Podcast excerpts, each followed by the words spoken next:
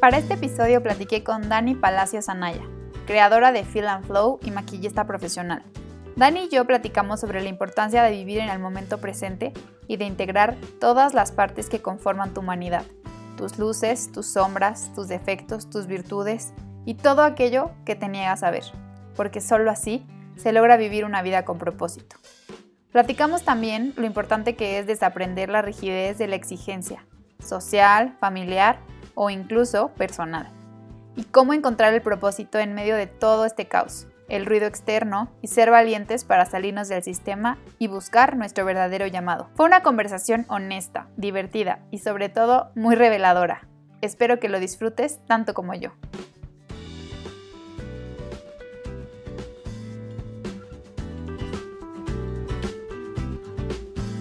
Mágica Existencia es un espacio donde todas y todos caben. Es esa conversación que te transforma. Es un atardecer, es la risa de alguien que amas. Es el llanto después de un corazón roto o una taza de té antes de dormir. Quiero compartirte historias de la vida cotidiana, historias de seres que encuentran su propósito en cada día, en vivir, en amar, en sonreír, en el miedo y en la valentía, en todo aquello que es completamente real. Estoy convencida de que somos las historias que nos contamos y que nos cuentan, pero también somos la historia que elegimos escribir. Yo soy Victoria Piedra y quiero invitarte a explorar el mundo de las historias cotidianas, a redefinir la tuya, pero sobre todo a disfrutar de una mágica conversación.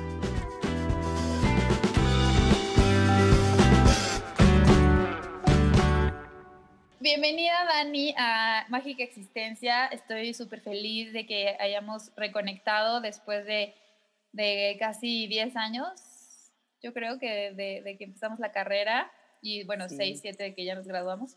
Eh, me encanta que estés aquí, estoy súper feliz, eh, me encanta también lo que haces y pues lo que has ido haciendo a lo largo de tu carrera, ¿no? Afortunadamente con las redes sociales es más sencillo seguirnos el paso. Eh, y pues me encantaría, bueno, primero darte la bienvenida, obviamente, y leer la semblanza que me compartiste para que la gente te conozca un poco más. Vale, gracias. Soy Daniela Palacios. Estudié coaching personal y programación neurolingüística en Barcelona en el año 2017. En el 2020 me gradué de terapeuta psicocorporal y actualmente estudio constelaciones familiares en Iyari, Centro de Desarrollo Humano en Querétaro. Mi blog Feel and Flow fue creado con la finalidad de traerte al momento presente. Todo el tiempo estamos rodeados de elementos de la naturaleza que nos recuerdan que estamos existiendo aquí y ahora cuando conectas con el presente, tu energía está disponible para dar lo mejor de ti. Tengo la intención de brindar y compartir herramientas prácticas para ayudarte a reconocer, integrar y aprovechar tu propia energía de manera completa. Es decir, con tu luz y sombra, lo que te gusta y lo que no. Solo mirándote por completo serás capaz de reunir tu fuerza, voluntad y dirección para aportar con tu misión en este mundo. En este 2021 estaré impartiendo talleres basados en el autoconocimiento y la experiencia que yo he tenido para lograr integrarme y conocerme un poco mejor. Soy fan de aprender con la espontaneidad que surja, fluyendo, disfrutando y si salen risas, qué mejor.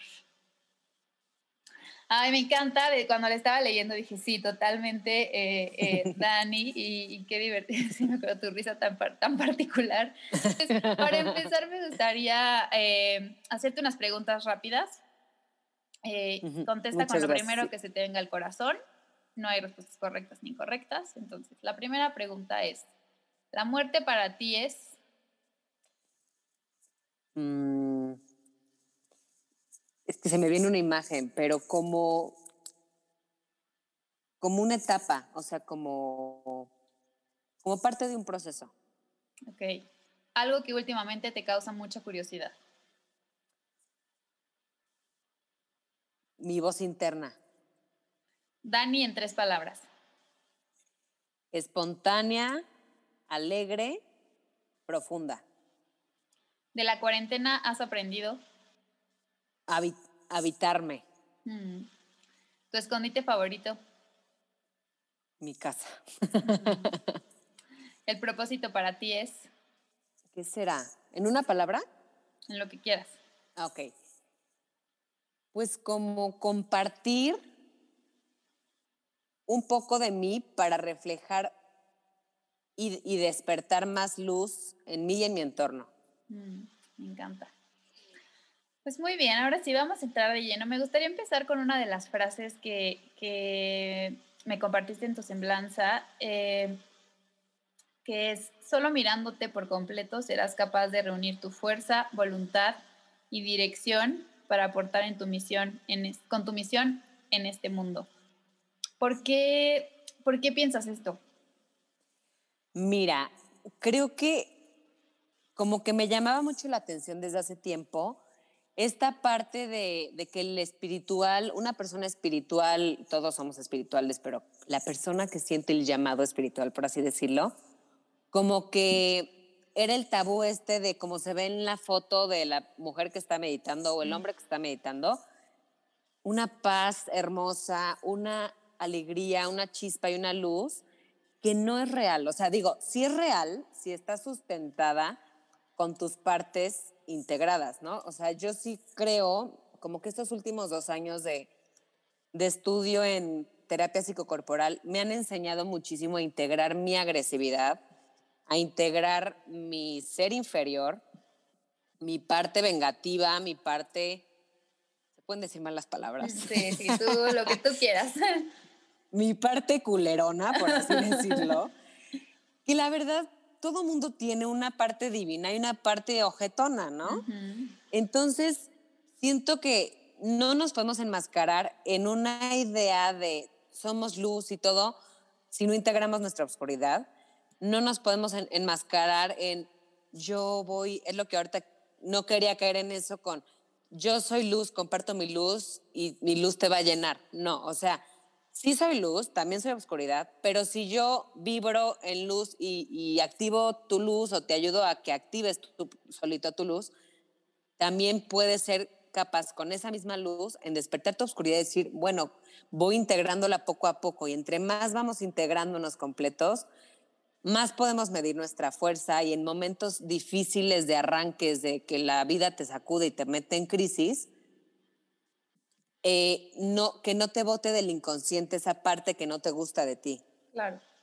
Porque luego en, una etapa estable es bien bonito mantenernos armónicos, pero se te cruza alguien en el tráfico y mientas, mentas madres. Entonces es como, Sí, cuando, cuando sí aplica mi, mi agresividad para poner un límite a tiempo y no con el, la tercera persona que se me atraviesa en mi camino, en mi día. Entonces va un poquito por ahí. Sí, me encanta porque creo que lo que, y ahorita vamos a entrar un poco más, ¿no? Como en qué momento, eh, en qué momento empezaste como a todo este trabajo, etcétera, ¿no? Pero creo que algo que a lo mejor eh, sobre todo en, las último, en los últimos años como, como sociedad y más por las redes sociales, ¿no? que al final son una bendición, pero también yo siempre digo, son un, a veces son un némesis, que todo parece siempre perfecto, todo parece siempre, eh, sí, sí, sí, como esta, como esta figura irreal, inalcanzable, ¿no? Y como la niña que se la pasa viajando por el mundo o la influencer que se la pasa usando ropa de marca, ¿no? Cuando en realidad siempre hay dos caras de la moneda y solamente cuando logramos integrar esas dos caras es cuando creo que podemos ser pues, mucho más genuinos también, ¿no? Como en nuestro día a día. Y hasta más ligeros, no sé, cuando, cuando logramos aceptarlo. Sí, sí, sí, totalmente. Sí, sin la maleta esta de, del que va acampando por el mundo o, cuando estos viajes de Europa, ¿cómo se dice? De mochilazo, literal. Y la maletota. Entonces, como dices, si te miras completo, tal vez llevas una mini backpack y con eso la armas. Exacto, sí, totalmente. Y a ver, cuéntanos un poquito, eh, ¿dónde comienza este camino eh, de, trabajo? Porque bueno, yo, para empezar, bueno, estudiamos juntas la carrera, comunicación, eh, bien aplicada siempre, Dani, pero tú siempre... yo, me acuerdo que tú también siempre tenías como este llamado, ¿no? Como, como, como algo más, como esta inquietud, tanto que, pues la verdad, creo que ejerces muy poco la carrera, igual que yo. Pero, sí. ¿qué, empezó a pasar? Además, algo que me encanta también y me gustaría que en algún momento como que nos cuentes un poco más, es que no nada más estás ahorita en el mundo de, del desarrollo personal, sino que también eres make-up artist, que también eso está padrísimo y sé que también ahí encuentras muchísimo tu propósito. Entonces, ¿en qué momento dirías tú que fue este como este despertar o este, no sé, decir, necesito cambiar el rumbo, necesito algo diferente para sentirme mucho más en mí. Mira, yo creo, Vicky, que desde chiquita tenía una prima, Carolina, que, que eh, era mi mejor amiga, eh, más chica que yo, y nació con un problemita en el corazón. Mm. Murió en la operación a los nueve años, yo tenía diez, mm. y en ese momento para su mamá fue una pérdida muy fuerte, y mi tía se metió a estudiar psicología como para encauzar un poquito su, su duelo y su forma de, ayudarse a sanarlo fue abriendo un grupo con las niñas de la edad de mi prima, con nosotras, sus amigas, sus primas, sus compañeras de la escuela, de meditación que se llamaba Mi Luz Interior. Mm. Entonces, como a los 11 años, fue mi primer encuentro con, con esto, de, em, de aprender a, a, conocer mi luz interior. Y me acuerdo mucho una frase que, que era una tarea que nos dejaba muy seguido, que era verte al espejo, a los ojos, y no ver tu granito y no ver tu bigotín. y, y esto era como, ve más allá de tus ojos, y ya que veas más allá de tus ojos, repite, yo me amo, me valoro y me acepto como soy. Eso yo creo que fue un antes y un después en mi vida, porque a pesar de que fueron pasando los años, Obviamente esta voz se hizo muy grande en mí, aparte de que hablo ronco y fuerte, pero como que esta voz interna, eh, como que la sintonicé. Y después fue primaria, secundaria, que fue una rebelde total este, de calificaciones y de extraordinarios y de reprobar y que mis papás no se enteraran y ahorraba para pagar mis propios exámenes sin que se enteraran ellos. Sí rompí un poco esquema en eso, pero como que me ayudó mucho esta, esta voz interna, decir, a ver, Dani, se me queda muy grabado en, en un librito que nos pusieron en primaria. ¿Cuál es tu materia favorita? Puse el recreo.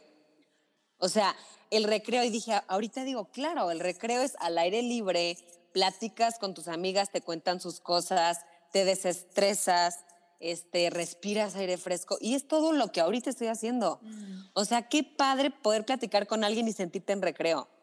Entonces, por ahí también va un poco filanflo y digo, mira, desde chiquita qué padre que lo tenía tan claro que el recreo era, mi materia favorita. qué padre, qué divertido. Y, te digo, no, no es, no es como una práctica en sí como de no, pues fue un despertar y lo soñé. No, fue más bien como esta disciplina que desde chiquita estuvo latente. No la entendía y no sabía ni para dónde iba, mm. pero la tenía ahí latente y conforme fueron pasando los años, mis papás me prohibieron, mi mamá me prohibió estudiar psicología porque decía que me involucraba demasiado en la vida de los demás y tenía esta sensibilidad que lloraba yo más que mi misma amiga por su situación familiar. Entonces, siempre tuve como esa limitante en no estudiar psicología por eso entré a comunicación, pero dije, en lo que termino de acomodar, qué, qué fregados es esto, ¿no? Y siento que ya con los años ha sido como, ah, ok, lo puedo integrar así y así. Claro. Entonces, pues ahí va. ¿Sabes qué me encanta? Que como esta parte de que sí, desde chiquita yo sentía como este llamado, como de fluir y como de estar para el otro y la naturaleza y como más el tema de pues sí, fluir, ¿no? O sea, orgánicamente que, que la vida vaya sucediendo. Pero justo me encanta que para ti la carrera, o, a lo mejor no lo sé, ¿no? Ese es como el reflejo que yo veía de ti. Para ti la carrera no fue algo que sufriste, o sea, no fue algo que donde yo no veía que te la pasabas mal, ¿no? O sea, como que decías, ¿por qué estoy estudiando aquí? Me caga. Eh, o sea, jamás, ¿sabes? O sea, siempre fuiste como esa Dani con la que hacer equipo estaba chido, que, o sea, que, que presentaba y, y, o sea, decía sí, o sea, Dani podría ser perfectamente una conductora o una locutora, o podrías, o podrías hacer una investigación de, de X cosa, ¿no? Que bueno, también la carrera de comunicación es tan diversa que como que no tienes chance de... Bueno, yo igual personal la disfruté muchísimo, no, no puedo decir, o sea, no, no me gustó y hoy la verdad la ejerzo poco, pero, pero la disfruté. Entonces, ¿qué aprendiste? Eh, o sea, ¿qué, qué reflexionas sobre esto en, el tema del propósito, ¿no? Como en esta búsqueda que, que, a veces de pronto nos abruma de, híjole, no, si quiero ser bailarina, puta, desde los seis años tengo que practicar y practicar para ser la mejor bailarina. Mira, yo creo que mucho mi tema fue, desde chiquita me gustaba, por ejemplo, ahorita que mencionas que soy make-up artist también, esta forma de expresar una forma bella y auténtica que eres, sin distorsionar tanto tus facciones, sin distorsionar tanto tu propia naturaleza. Mi estilo de maquillaje es súper natural. y, y el tema aquí es, yo quería una carrera que no tuviera matemáticas, ni física, ni química, ni contabilidad. Entonces, mi opción fue comunicación y fue un shock muy fuerte para mí porque en realidad quería psicología. Entonces empecé a ir a terapia desde la pubertad y creo que hasta la fecha nunca lo he soltado con distintos terapeutas muy buenos que me han ayudado mucho y, y mi, esa terapeuta en ese momento me dijo, Dani, ya sabes cuál es tu misión. O sea, no te estreses por meter tus capacidades en una carrera que sabes que es pasajera, no, no lo vas a ejercer, no te estreses. ¿A qué vas a la universidad? A hacer amigos y a pasarla bien.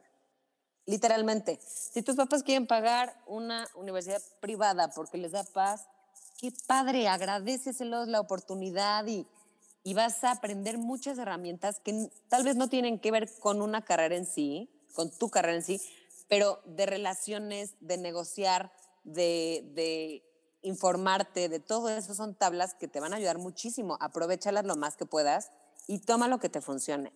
Y como que ese enfoque fue el que me ayudó a ver como el propósito de estudiar comunicación. Dije, si no voy a ser terapeuta, por lo menos quiero comunicar adecuadamente lo que siento, esta vocecita, cómo lo plasmo, cómo, hay distintas formas dinámicas de, en una imagen, en un, en un audio. Ahorita amo los audios, o sea, mis amigas, como me hubieras hablado, ¿por qué 10 minutos de conversación? O sea, y es esta parte que digo, qué padre que me, me suelto ya y me encanta platicar y me encanta compartir lo que para mí ha sido útil. Entonces, como que mi propósito fue por este lado de ver ese enfoque y poder utilizar esa carrera como un trampolín de hacia dónde quiero lanzarme.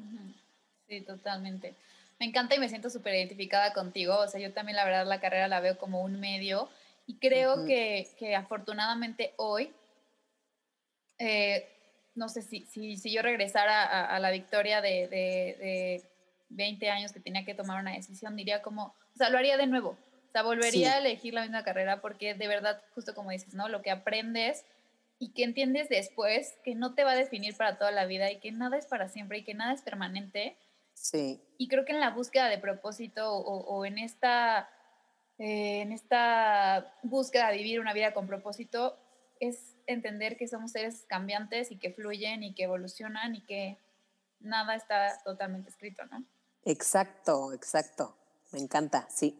Oye, me gustaría que nos contaras también, a ver, entonces desde chiquita eh, sentías como este llamado, vas creciendo, pues psicología no fue el camino, ¿no? Pero entonces, ¿cuál fue el momento clave? ¿En qué momento, cuáles han sido estos momentos clave que te han ayudado ahora así como a, reencauzarte, a realinearte?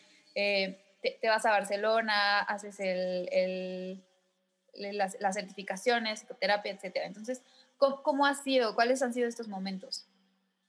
Mira, yo creo que como que siempre mi lema en la pubertad, de esos mini cuadritos, marquitos de fulanitos, no sé si te acuerdas, los chiquitos que tienen cristalito y metalito alrededor. Yo tenía uno que era de Fer, mi hermana, hecho, pero yo me lo apropié, que decía, el que obra bien le va bien. Y otro que era, solo si amas serás feliz, solo amarás si eres feliz. Y me marcaron, pero el que obra bien le va bien, como que tuve una etapa en mi adolescencia, que de hecho estábamos justo en carrera, que yo era súper amiga de una amiga, por así decirlo, ¿no? Éramos súper cuatas, no sé qué, y tuve, o sea, como que tuve una ruptura con ella, que la gente me decía, ay, Dani, te peleaste con una amiga, pero para mí fue un guamazo porque yo dije, según yo obré bien y no me fue bien. Mm. Entonces, como que se me rompió mi estructura de sentido de vida en ese momento. Fue un quiebre que yo lo viví como, mi segundo duelo más fuerte en mi vida, totalmente me marcó mucho, no por el hecho de mi amiga, sino porque yo me había prometido que ese era mi lema de vida. Y en esa etapa de quiebre que para mí fue mucho duelo, o sea, entré literalmente en depresión. Y como en mi casa no estaba muy permitida la depresión, fue vivirlo muy sola. Entonces fue buscar herramientas, fue buscar el adivino y las cartas y la vela y el chamán y el temazcal y hasta la ayahuasca le entré antes que probar la marihuana, que la probé hace en cuarentena, o sea, entonces son cosas que digo, ¿en qué momento me metí en eso? Pero era como queriendo encontrar ahora un nuevo sentido de vida, ¿sí me explicó? Sí. Y ahí fue como regenerar poco a poco esa creencia y esa ruptura que hubo. Yo sentí que mi, mi torrecita de ladrillos se desplomó, cayó en polvo y dije, ya el polvo, ¿cómo lo vuelvo a pegar? O sea, no hay manera. Encontré, bendigo el momento en que mi mamá me invitó a una clase de musicoterapia con Lupita Maldonado que ya murió hace un par de años, bueno, hace dos años, y para mí fue una otra pérdida fuerte. Y ahora está su hija dando las clases, Gaby, que también es una buenaza.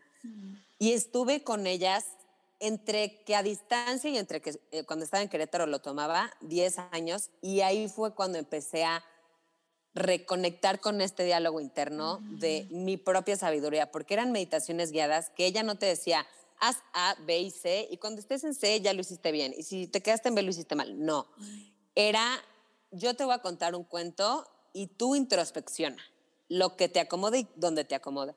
Entonces te daba una libertad de explorar tu propia sabiduría interna, que ahí fue como esta parte de reencontrar esta herramienta de, bueno, pues si yo tengo tan clara mi brújula interna, ¿por qué me voy a andar brujuleando en la brújula de alguien más, no? Y ya ahí fue cuando como, como que lo empecé a reforzar un poquito más, con más conciencia y con más convicción y respeto. Claro.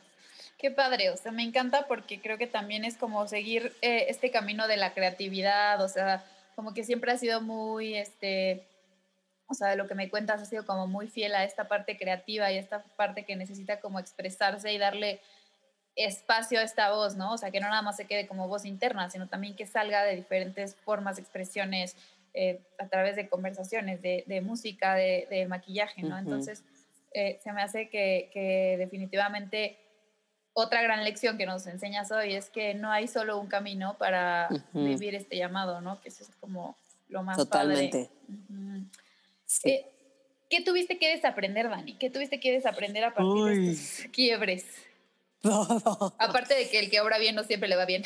No, definitivamente. No, y sabes qué chance sí, pero Mira, mucho ha sido el honrar los procesos. Como que siento que soy una persona internamente muy exigente conmigo y el, el desaprender de la, de la rigidez de la exigencia, híjole, ha sido muy fuerte. Me declaro que sigo aprendiéndolo. O sea, como que muchas veces es una exigencia de, bueno, si yo soy la despierta de mi familia, si yo soy la consciente, si yo soy la de la inteligencia emocional, pues tengo que estar bien en friega, ¿no? Y es como, no, o sea, eres humano y hay procesos y ten paciencia. Y llega el COVID y te dice, órale, muestra lo que sabes, consciente, inteligente, emocional, muéstralo. Y, y el, el desaprender mucho esas cosas, muchas creencias familiares, muchas Em, pues sí, con amigas también, desde que me metí a musicoterapia, en mi grupo de, de compañeras, habían puras señoras de 40 para arriba. Mm. Y yo, y mi maestra me decía, es que qué bendición que a tu edad estés aquí, no sé qué. Pero mi, o sea, mis amigas de la escuela me decían, hablas como señora, güey, qué pedo, o sea, perdón, pero era como, ¿y esa palabra tan formal de dónde la sacaste? Y yo, hoy no encuentro un sustantivo que la pueda sustituir. O sea, esta parte de, y el decir, bueno, o sea, también desaprender de los modismos, si, si, me, si me expreso mejor de esta manera, o sea, como salirnos a veces, si es mi propio estilo, no tiene por qué ser de, una, de un cierto orden, de, un, de una cierta, con un cierto enfoque, o sea, como ser más flexible, porque también creo que en la escuela, en las escuelas que tenemos generalmente hay un, hay un solo método de aprendizaje. Y no vemos, o sea, a mí me ayudó mucho una prima que habló con mis papás en esta etapa de rebeldía mía, que les decía, es que Dani aprende con las manos, dibujando, con sonidos, con experiencia. Llévala al jardín y se va a aprender las tablas de multiplicar rapidísimo, porque está en la naturaleza y se abren sus sentidos. Entonces, como que esta parte de ir integrando que hay otras estructuras que también te estructuran al final. Sí, totalmente.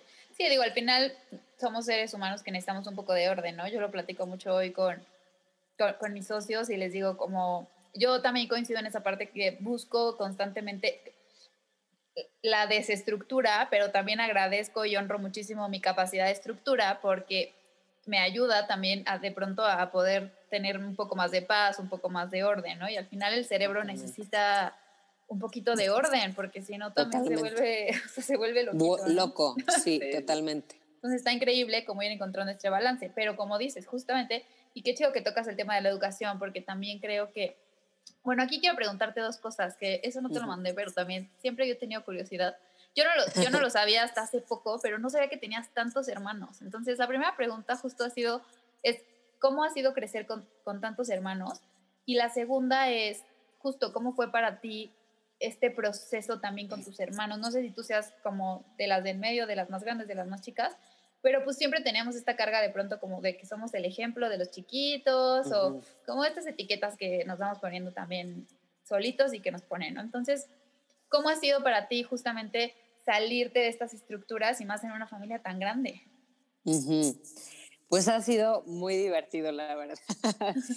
o sea, es lo que cuento mucho la verdad, mis papás han sido muy buenos papás, excelentes papás, obviamente para nosotros los mejores. Y mm, siempre han viajado mucho y somos seis hermanos. Yo soy la tercera. Eh, la del medio, el mero sándwich, que generalmente es el rebelde y el, el que se sale del guacal. No, no me atrevería a decir que soy la oveja negra, pero soy la psicodélica definitivamente. Y, y sí ha sido un reto porque mis hermanos desde, desde chiquititos, las mayores, sobre todo Beba y Fer, bueno, todos, pero la estructura y la competencia estaba dura por los ojos de papá, ¿no? Somos tres mujeres, hombre, mujer y hombre. Entonces, las primeras tres, que somos la primera camada, por así decirlo, este, bandas de excelencia, mejor promedio, mención honorífica, este, se ganaban el Integra Müller Integeromo de el hombre íntegro y la mujer íntegra de la generación. Jaime, mi hermano también. Y yo reprobando y, o sea, cortando el pelo y peinando y todo para, de ahí empezó mi gusto por el maquillaje porque yo decía, bueno, puedo cobrar en mi pubertad y les cobraba a mis amigas por eso y con eso pagaba mis extraordinarios. Entonces, él, para, mis, para mi papá era anormal. Él viene de una familia de de también mucho 10, mucho, o sea, 10 cerrado de eruditos, así literal. Entonces era normal mi, mi tema, mi, mi caso era como normal. estás adoptada, nomás porque estás, todos son igualitos, pero si no, yo creo que como, oye. Literalmente, literalmente. Entonces, este, sí fue todo un reto porque te digo que esta prima que hablaba con ellos, ella daba clases en, en mi escuela decía, yo no le puedo dar clases a Dani, pero no todos los maestros están capacitados para enseñarle a una niña que tiene inteligencia espacial, que es muy creativa, que es muy artística. Y la mayoría de las materias de arte y eso se dan hasta prepa, no se dan antes. y Entonces, te dan. Y si te toca, buena suerte. Exacto. Entonces, como que era esta parte de enseñar, o sea, obviamente a mí hubo un, un punto en la pubertad que me daba pánico, o sea, de llevarme súper bien con mi papá y yo digo, cada, dice mi psicóloga que todas lo hemos dicho en algún punto, todas mis hermanas y yo, que yo era la consentida de mi papá. Y ella, ay, todas lo han dicho. Pero bueno, hizo muy bien su papel porque todas nos sentimos consentidas. Este, cuando yo empiezo a reprobar, yo lo asocio, ahorita lo entiendo porque me he estudiado mucho, fue mi forma de llamar su atención. Mm. Dije, si todas se portan bien, si todas tienen 10 cerrado, ¿cómo llamas su atención? Por vamos a darle la madre con las calificaciones, ¿no? Entonces, empezar a integrar esta parte y de yo soy diferente y yo me río diferente y yo, o sea, como toda esta parte de diferenciarme, pero no sentir complejo y aparentemente, o sea, ser fuerte con eso, pero ahorita me doy cuenta todo lo que me dolió, todo lo que me costó, todo lo que me sentí en ese proceso que ahorita ya vine a sanarlo un poquito y estoy en proceso de sanación de mi mm. relación con mi mamá porque me estoy dando cuenta de todo lo que me lo que me conflictuó y mm. lo que no expresé y lo que no dije. Entonces, ha sido con mis hermanos mucho tiempo de, ya cállate, Dani, o sea, ya deja de analizar las cosas, ya, ¿por qué piensas en esas cosas? Acóplate y obedece. ¿Por qué quieres reprobar? ¿Por qué quieres armar pedo de esto? Porque, ¿sabes? Como, ¿por qué se está saliendo el guacal si todos estamos tan tranquilos? y yo bien ahí. Y Dani, Entonces, sí, no se dejen así. Entonces, eh, la verdad, poco a poco ha sido muy padre, muy bonito ver cómo ahorita escucho hablar a mis hermanos con cosas que me pasaban que dicen, Dani, si no te hubiera visto desmadrosa ahí, no me sentiría relajada ahorita en este aspecto. Y si no hubiera sido terca con ese tema, yo ahorita pensaría diferente. Y si no hubieras escarbado a esa situación familiar, no me hubiera dado cuenta lo que me molesta, que, ¿sabes? Entonces, ahorita digo, bueno, fui terca como una mula, pero siento que ahorita estamos en un punto hermoso con mis hermanos me atrevo a decir que me llevo padrísimo con cada uno de ellos, muy distinto, porque todos somos muy diferentes. Y esa parte la honro mucho a mis papás, que siempre, a pesar de educarnos igual y que los hábitos eran parejos para todos y los horarios eran parejos para todos y la alimentación era pareja para todos, cada quien lo resintió distinto, pero al final fue, estudia lo que tú quieras. Y yo les dije, yo estudio una carrera porque tú me la pides, pero yo quiero maquillaje. Y, y si tú quieres invertir en mi educación, no, la, no me cuentes la carrera como mi educación, yo quiero maquillaje, ¿sabes? Mm. Entonces, como ir negociando esas cosas para ir abriendo canchita y podernos cada uno brillar con su propia autenticidad. Y la verdad, mis papás en ese aspecto siempre fueron bien apoyadores. Mm. Entonces, al final todo ha sido distinto a muchas casas, pero muy padre también, muy enriquecedor. Sí, me imagino. Es que, digo, yo no me imagino, obviamente, el reto para los papás, o sea, para tus papás de, pues, no manches, seis hijos y, seis mentecitas distintas y seis mundos distintos y, y, o sea, como todo tan distinto, ¿no? O sea, y creo que qué padre que ya hoy puedan cada uno como trascenderlo y cada, cada uno asumirlo a, la forma de cada quien y aplicarlo y tomarlo mejor para, para cada uno en su vida, ¿no? Y sí, definitivamente creo que tu llamado está mucho en ser esa, esa persona disruptiva, ¿no? Que, que dice, bueno, pues por aquí no, y, y, no me voy por ahí, pues háganle como quieran, ¿no? Y al final creo que, creo que ese también es un gran llamado porque el mundo también necesita muchas personas que de pronto cuestionemos y digamos, pues, ¿y qué tal si lo hago diferente, no? Exacto, em, sí. ¿En qué momento, Dani, empezaste? Bueno, o sea, ¿cómo fue que decides irte a Barcelona a eh, hacer la certificación en programación neurolingüística, en psicoterapia. La, psicoterapia estudiaste en Barcelona y no. PNL. Coaching y PNL en Barcelona y, aquí fue de psicoterapia. Mm, este, de Barcelona, ¿me querías decir algo? Ajá, no, de Barcelona, ajá, te preguntaba de ah, Barcelona. De Barcelona fue, mira, como me gradué de comunicación, yo les dije, ya, esa fue mi parte del trato, cedí cuatro años de mi vida para darle su título. este, lo disfruté, la pasé bien, aprendí mucho, pero ahora ya me toca lo que yo siempre quise, porque no me dieron chance de irme antes, porque me dijeron, no, esta la, mandamos de sabático a estudiar otra cosa y no vuelve. O ya no regresa. Les dio pánico. Todos mis hermanos se fueron y yo no. Con esto sí nos da miedo. Entonces yo me fui después de la carrera por eso. Y ahí dije, me voy a ir a estudiar un curso y mi mamá, de maquillaje, así como, ¿qué le vamos a decir a tu papá? Porque no te va a dejar. Y yo, mm, hay un curso de imagen personal que, que tiene una materia de maquillaje, ¿me podría compensar eso? Ah, pues órale. Entonces, inicialmente ese fue mi gancho. Ya hoy ya les acepté la realidad de mis papás, que era por el maquillaje y que yo les dije que duraba un año y duraba seis meses. Ok. Entonces ahí ya empezaban Dani sus chanchullos distintos. y este, entonces me fui a Barcelona a hacer este curso de imagen personal. Ahí empecé a hacer prácticas de maquillaje con una maquillista muy chingona y aprendí lo del maquillaje natural. Desaprendí muchas técnicas de maquillaje para lograr el efecto natural.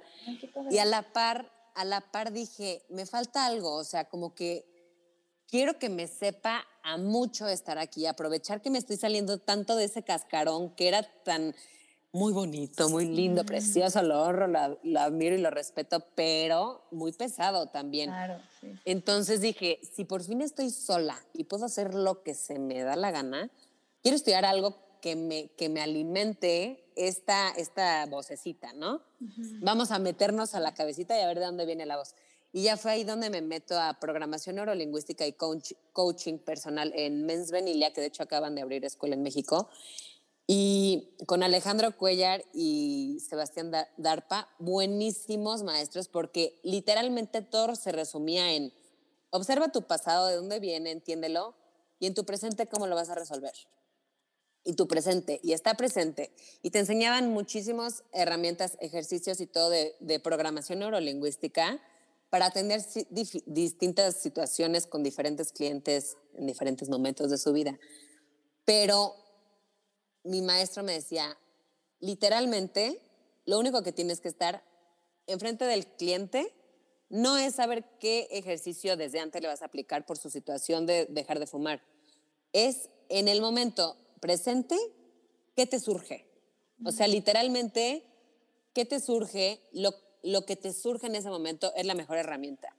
Fue una práctica de estar constantemente en el presente que me hizo enamorarme de Barcelona. Yo no me quería regresar. O sea, fue mi mejor año porque el aprender a estar presente en un lugar donde estás sola, estar lejos de tu tribu, por así decirlo, pero te estás conociendo tan a profundidad, para mí es una etapa, o sea, yo creo que de las mejores etapas de mi vida. O sea, esta también la estoy disfrutando mucho, pero agradezco mucho todo lo que esa etapa me marcó porque me, me redireccionó muchísimo. Y ahí fue donde, pues sí, quise como enfocarme, digamos, en ese momento en la cabeza y en entender. Claro, cuando llego a Querétaro y aprendí a atender tu de, depresioncilla que me dio cuando volví, dije, bueno, ahora cómo aterrizo a mi cuerpo aquí, porque mi cabeza se quedó feliz allá y fue por eso que empecé con corporal. Mm. Ok. Se me hace súper, súper interesante porque justamente lo que dices, ¿no? O sea, digo, aparte de que obviamente Barcelona y España en general es precioso y a mí también me, me encanta, eh, este tema del presente y de estar en el presente eh, e, es algo que de verdad es, o sea, el mundo actual lo necesita, ¿no? Y creo que también la pandemia nos vino justo como a, a exigir y aterrizar estar en este momento y entender que de verdad o sea, mañana, no sabemos si mañana seguiremos, entonces lo que pase mañana, pues tendrá que pasar, ¿no? Y lo mejor que podemos hacer es en este momento. Entonces, sí. Creo que también esa es una gran forma de, de, entender que vivir en el propósito es simplemente estar en el presente, ¿no? Y Exacto. Yo, le contaba a, a, mi hermana hoy en la mañana, ¿no? Que le decía como ya es, tengo mi primera entrevista de la cuarta temporada, por fin, del podcast, que pues la verdad también para mí ha sido un proceso eh, desde el cierre de año pasado hasta ahora volver a reconectarme con, con, todo, pues ha sido también un proceso. Y entonces eh, le decía yo, la verdad es que desde finales del semestre pasado, yo ya traía la idea de hablar un poco más del propósito y del propósito de vida, pero no sabía bien cómo aterrizarlo. Y cuando vi Soul, ¿ya viste Soul? No, me urge. No manches, vela, vela, vela, vela. Bueno, cuando vi Soul dije, no manches, este es el llamado del universo que yo necesitaba para encauzar esta cuarta temporada ¿Y a dónde la quiero encauzar? A esto, a entender que el propósito es cada día, cada día, en cada cosa, en cada momento y que de verdad no tienes solo un camino, no te tienes, o sea, no vas a vivir en propósito si escribes 10 libros, o sea, vas a vivir en el propósito si con cada letra y en cada palabra y cada día escribes 10 frases, ¿no? Exacto. me encanta que saques al tema el tema del presente.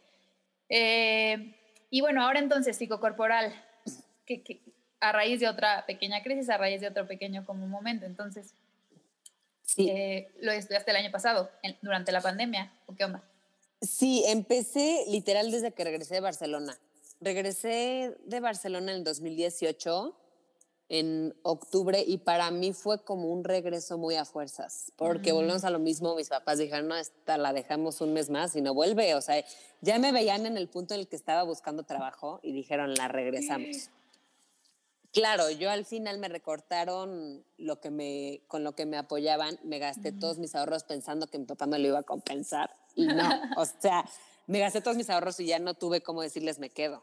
Y dije, pues no, no, no tengo cómo. Entonces me regresé un poco a fuerza. Este, ya lo sané, ya los puedo liberar de eso. Ah. Pero, pero sí fue como, no me, no me hallaba. O sea, hasta, hace cuenta, antes de irme a, Barcelona, yo en, a mí mi ingreso de, desde la pubertad hasta ahorita ha sido el maquillaje. Este, yo cobraba, no sé, 300 pesos por maquillaje antes de irme a Barcelona, ahorita ya cobró bastante más, pero cuando regresé de Barcelona estaba tan deprimida que no me sentían, a pesar de que estaba súper bien preparada ya, había estado maquillando allá para comerciales, para revistas, para editoriales, para televisión, o sea, muy picudo con, con Rafid Noy, mi jefa de allá.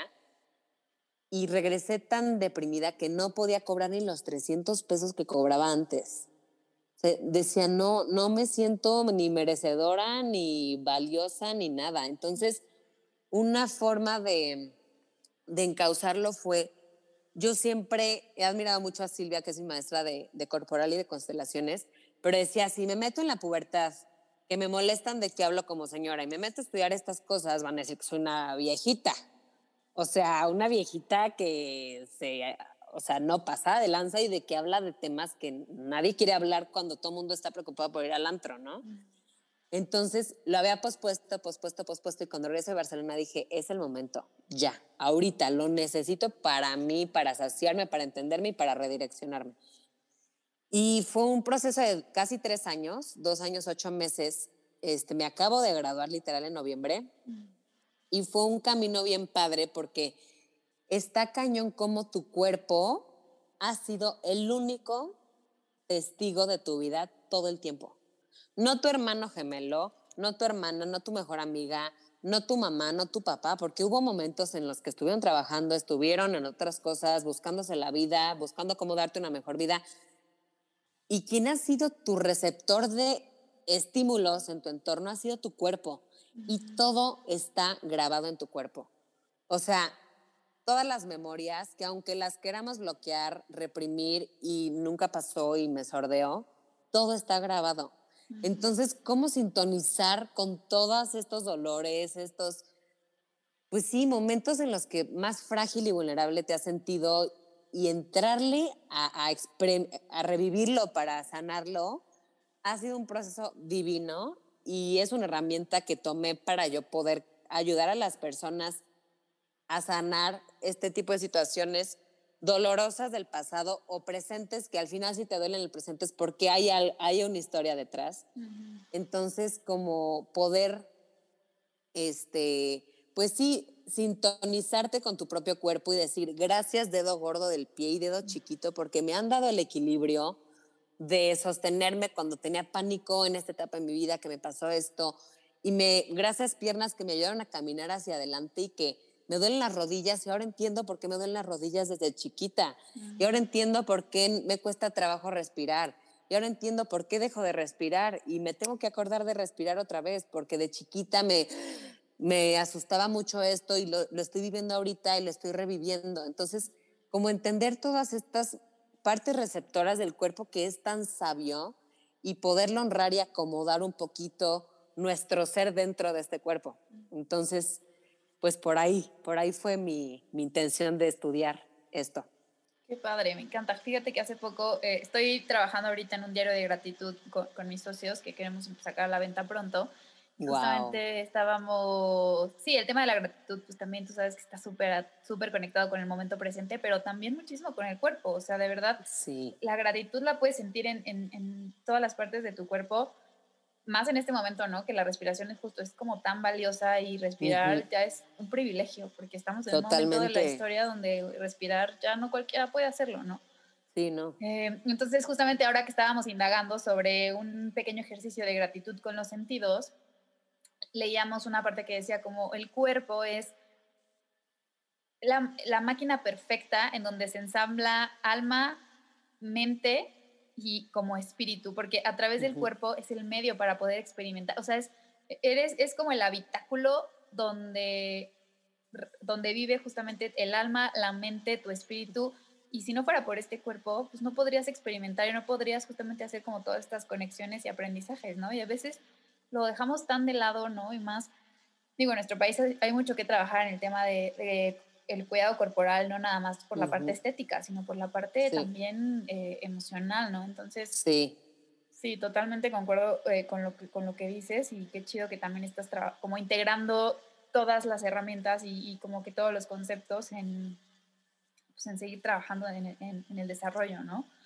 Eh, antes de terminar, mi Dani, eh, nos faltan unas cuantas preguntitas. Sí. Quisiera que nos dijeras, ¿qué le dirías a, que definitivamente tú eres una mujer que pues, de miedo nada y si lo has sentido, pues lo has hecho con todo y miedo, ¿no? Entonces, ¿qué le dirías a una persona que todavía vive como regida por el miedo y no se atreve como a vivir justo como en este presente y, a encontrar este propósito en, el día a día? Pues yo creo que hay un, una vez fui a un congreso que se llamaba Bing One de Anita, se me fue el apellido, pero contó que vieras a tus emociones como una versión tuya, mini, vestida de un color. Entonces era como, ¿qué emoción te cuesta más trabajo? Ok, la ansiedad, ok, el miedo en este caso. Ponle un color al miedo, gris. Imagina que te toca la puerta tú de tres años vestida de gris y que está representando el miedo, temblando, cómo ves el miedo pálida, sudando frío, eh, con escalofríos. Agáchate mírala a los ojos profundamente y con esta versión actual que tienes, ¿cómo, cómo la tomarías? ¿Le cerrarías la puerta otra vez? ¿La dejarías afuera que se muera de frío, de nervios y de miedo, de terror? ¿Le darías un vasito de agua? ¿No sabrías cómo actuar con ella? ¿O la tomas de las manos, la miras a los ojos y dile, aquí estoy para ti? Ya vi que me estás mostrando algo, ¿cómo lo puedo, cómo te puedo ayudar? ¿Cómo te puedo dar paz? ¿Cómo te puedo quitar este escalofrío que tiene, este escalofrío que tienes? O sea, si te dan ganas de abrazarla, de calentarla, de apapacharla. Yo en lo personal, cuando me contaron, o sea, cuando escuché esto de Anita, ay, es que se me fue el nombre, ya, ya lo diré, espero que me salga. Este, abrazarla, o sea, yo a mi mini Dani con miedo la abrazaría ya que estuviera calientita, le diría, aquí estoy para ti, gracias por venirme a enseñar esto. Hoy, hoy lo haría así. En otro momento tal vez le hubiera dado un portazo y le hubiera dado remordimiento, excluirla, pero ahorita que ya veo que es tan fácil abrazar tus emociones, tu ansiedad, tu pánico, tu rechazo, tu miedo, tu todo, que es más fácil decirle, bienvenida, bienvenido miedo, gracias, te integro. O sea, literal, suena muy bonito cuando te dicen, integra el miedo, mm. dale la bienvenida, siéntelo chingón. No, pues, ¿cómo? Entonces, si lo ves con esta mirada de niña, que ahí es donde se ancló más fuerte, te, cambia mucho la visión. Claro. Sí, más donde también e, es lo que yo a veces digo, ¿no? Cuando hacen una referencia como de que, ay, parecen niños, y yo digo, no, no parecen niños, parecen adultos, porque los niños o sea, saben perfectamente que se tienen que lavar las manos, que tienen que hacer esto, que tienen que, o sea, los niños son tan mucho más simples, ¿no? Sabios. también, exacto, y sabios. Entonces es como, justamente también, me encanta este ejercicio y, también mucho el tema de qué te diría esa, esa pequeña niña, ¿no? Exacto. Ay, mi Dani, pues un gusto, ya casi vamos a terminar. Eh, antes de, de cerrar con, con, la última pregunta, quisiera que me contaras un poco de tus proyectos actuales. Sé que también tienes un taller padrísimo que se llama Habitándome. Eh, pues sí, ¿qué pinta para ti este 2021? ¿Dónde te puede encontrar la gente? ¿Qué, qué, onda contigo para este año? Ay, gracias, Vicky. Pues mira, eh, justamente con esto de corporal, y ahorita que mencionabas esto del cuerpo, corporal se basa mucho en la etapa de desarrollo de los 0 a los 7 años y hay cinco rasgos de carácter. Entonces, a raíz de esos cinco rasgos de carácter, tú puedes entender y encontrar cómo es tu complexión corporal a raíz de en qué etapa se frustró tu desarrollo. Si eres espaldona, si acumulas muy fácil peso, si eres muy huesudito. Y entender corporal es, quiere decir que tu cuerpo es, es el mapa de tu historia. Te muestra en qué etapa se frustró tu desarrollo y poder encontrar cómo está constituido tu cuerpo, cómo es tu emocionalidad, si aprendiste a cuidar a tu papá o a tu mamá, si aprendiste a competir con las mujeres de tu casa, con los hombres de tu casa, por mamá, por papá, si sentiste rechazo de tu mamá. Eh, eh, no sé si has escuchado de las heridas de alma, y es un poquito, va de la mano de, estas, estos, este, estas heridas que tienen que ver con nuestro propio carácter que se, se forman en torno a esto.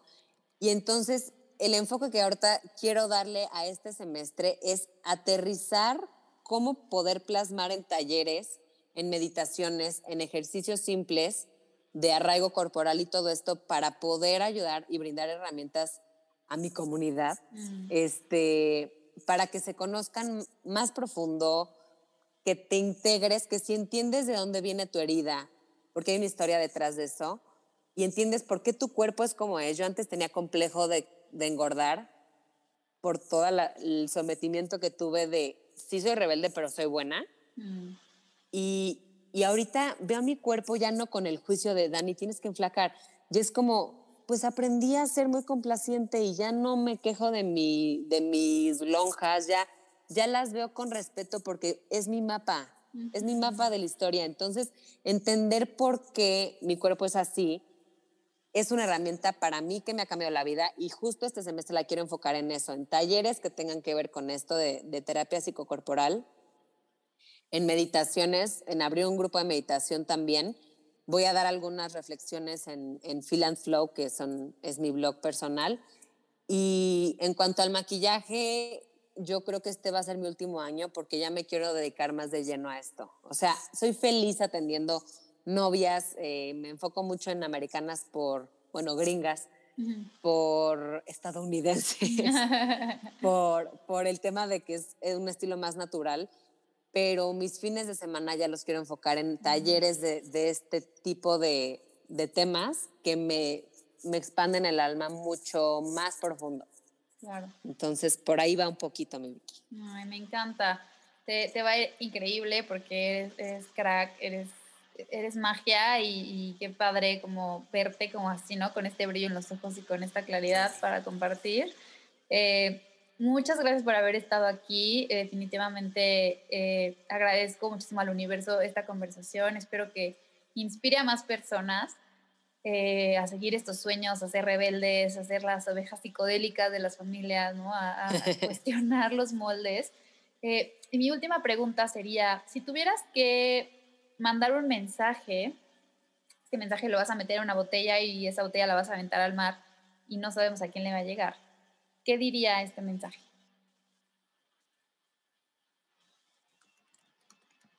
Mm, yo creo que